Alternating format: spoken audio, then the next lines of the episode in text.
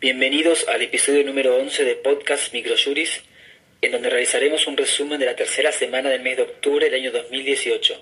comentando las novedades jurídicas más interesantes trabajadas por la editorial. En primer lugar, la Cámara Nacional de Apelaciones en lo Civil rechazó la demanda indemnizatoria de un accidente de tránsito en relación al tomador del seguro del automotor al no estar acreditado que fuera dueño o guardián del vehículo o lo condujera al momento del siniestro, pues la circunstancia de resultar tomador lo obliga frente a la aseguradora en su relación comercial, pero no lo convierte en responsable frente al damnificado. Por su parte, la Cámara Nacional de Apelaciones del Trabajo responsabilizó a la empleadora por el maltrato recibido por el actor de parte de un superior jerárquico, ya que obró con negligencia y violó el deber de previsión y de seguridad en detrimento del actor, al permitir que su jefa denigrara al mismo por su orientación sexual, situación que lo hacía sentir mal y que provocó cambios en su personalidad.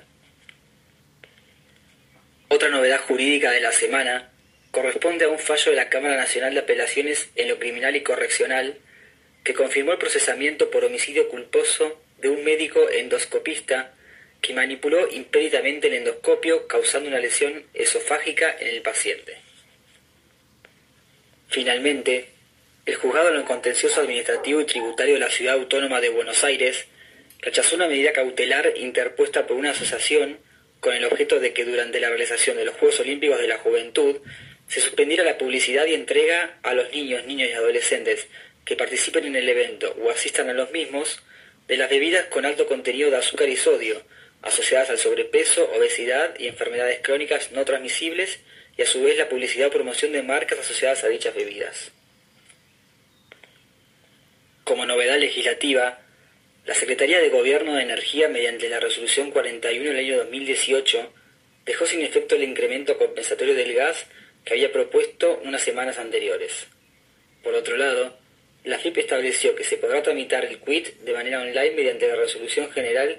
número 4320. Presentamos para nuestra sección de doctrina el escrito El consentimiento informado autoriza la acción del médico con carácter restringido, realizado por López Miró Horacio. En el mismo se hace un análisis de la extensión del consentimiento y la lesión y el daño causados al paciente. De esta manera, damos por finalizado el resumen de la tercera semana del mes de octubre del año 2018 de Podcast Microjuris. Para más información, recomendamos acceder a nuestro sitio web aldiaargentina.microjuris.com. Muchas gracias.